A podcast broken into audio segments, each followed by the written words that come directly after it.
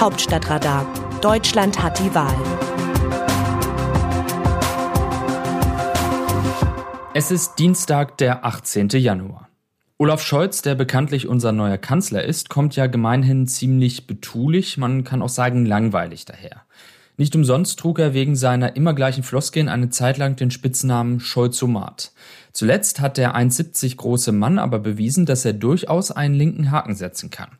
So hat er den um mindestens einen Kopf größeren und erst frisch ins Amt gekommenen nordrhein-westfälischen Ministerpräsidenten Hendrik Wüst laut Nachrichtenmagazin Der Spiegel in einer internen Runde einen Amateur im Ministerpräsidentenkostüm genannt. Der CDU-Politiker hatte Scholz zuvor in der Ministerpräsidentenkonferenz aufgefordert, rasch die allgemeine Corona-Impfpflicht umzusetzen. Das hat den Kanzler wohl genervt. Sie sind hier der Vorsitzende der Ministerpräsidentenkonferenz, soll er zum Regenten aus Düsseldorf gesagt haben. Darum solle er mal einen Vorschlag machen, den alle 16 Länderfürsten akzeptieren könnten. Dass die Beleidigung mit dem Amateur im Ministerpräsidentenkostüm nun durchsickerte, dürfte übrigens kein Zufall gewesen sein. In Nordrhein-Westfalen steht im Mai eine Landtagswahl an. Da kann es aus Sicht eines SPD-Regierungschefs nicht schaden, den Mann von der Konkurrenz ein bisschen zu beschädigen. Überhaupt ist da, wo Scholz ist, Zoff nicht weit. Der bayerische Ministerpräsident Markus Söder fühlte sich in der Ministerpräsidentenkonferenz vom damaligen Vizekanzler und Finanzminister so provoziert, dass er ihm zurief, sie müssen gar nicht so schlumpfig herumgrinsen. Zwar sind sie im Berliner Regierungsviertel derzeit überwiegend nett zueinander, vornehmlich in der Ampelkoalition aus SPD, Grünen und Liberalen.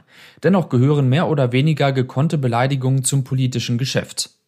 Wer zurückschaut in die Geschichte der Bundesrepublik, der erinnert sich meistens an zwei Klassiker. 1973 titulierte der damalige SPD-Fraktionsvorsitzende Herbert Wehner den CDU-Abgeordneten Jürgen Todenhöfer als Hodentöter. Derlei wäre heute nicht mehr möglich, außer von Seiten der AfD. 1984 rief der Grüne Joschka Fischer dem CSU-Bundestagspräsidenten Richard Stücklen zu, mit Verlaub, Herr Präsident, Sie sind ein Arschloch. Stücklen hatte Fischer zuvor des Saales verwiesen. Herzhaft ging es ebenso in der schwarz-gelben Koalition zwischen 2009 und 2013 zu. Damals zirkulierten zwischen Unionisten und FDP-Vertretern, die vorher eine angebliche Liebesheirat eingegangen waren, plötzlich wenig liebevolle Zuschreibungen wie Gurkentruppe oder Wildsau. Nach vier Jahren war alles vorbei und die FDP aus dem Bundestag verschwunden. Neuerdings versuchen sich zuallererst CSU-Vertreter in einer Beleidigung, die aber dummerweise so fehlschlägt wie eine Silvesterrakete, die am Boden bleibt. Sie kleben der Ampelkoalition das Etikett links-gelb auf. Das soll wohl in erster Linie die Liberalen diskreditieren, die sich als bürgerliche Partei begreifen, hier aber absichtsvoll ins linke Lager gerückt werden. Bisweilen lachhaft sind die Aussagen am politischen Aschermittwoch, der demnächst wieder ins Haus steht. Man merkt ihnen an, dass sie nicht der Überzeugung der Rednerinnen und Redner entspringen, sondern der Mühe ihrer Referenten, die als Texter für die Heute-Show chancenlos wären. Großmeister unter den Beleidigern der Gegenwart ist fraglos der stellvertretende FDP-Vorsitzende und Bundestagsvizepräsident Wolfgang Kubicki.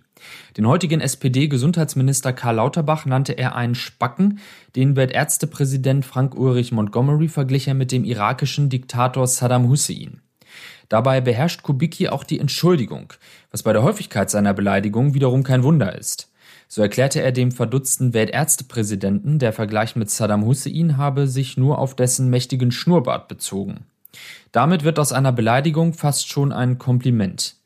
Vor Attacken ist man auch als Journalist nicht gefeit. So erinnere ich mich an ein Doppelinterview, das ein Kollege und ich mit dem seinerzeitigen Bundestagspräsidenten Norbert Lammert und dem ehemaligen Bundespräsidenten Richard von Weizsäcker, beide von der CDU, führten.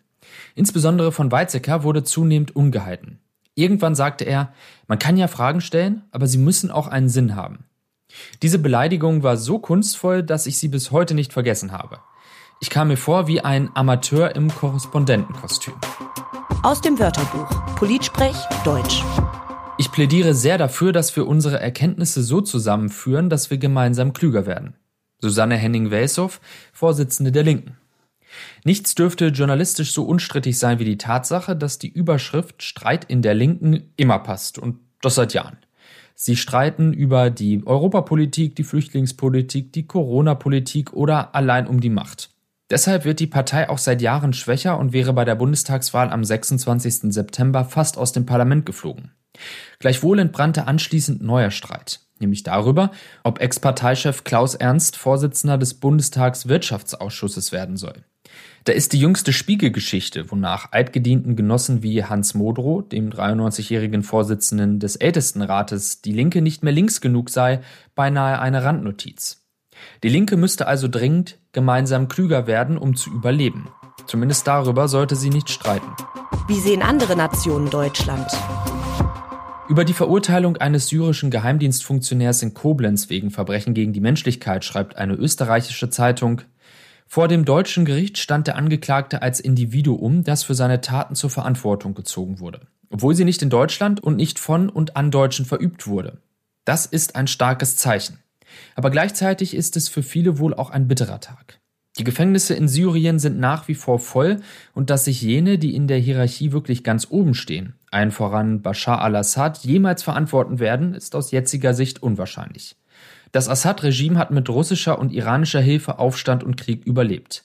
Elf Jahre nach dessen Beginn gibt es zumindest bei den arabischen Nachbarn Syriens die Tendenz, die Beziehungen zu Damaskus wieder zu normalisieren.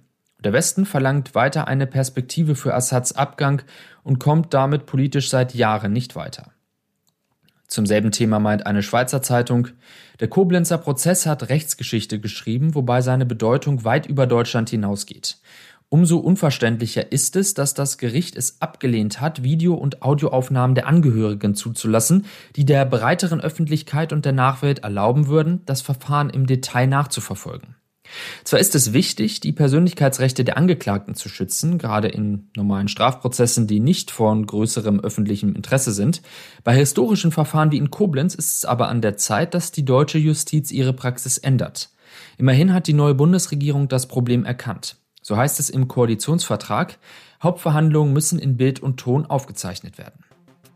Das Autorenteam dieses Newsletters meldet sich am Donnerstag wieder, dann berichtet meine Kollegin Eva Quadbeck. Text Markus Decker, am Mikrofon Dennis Pützig.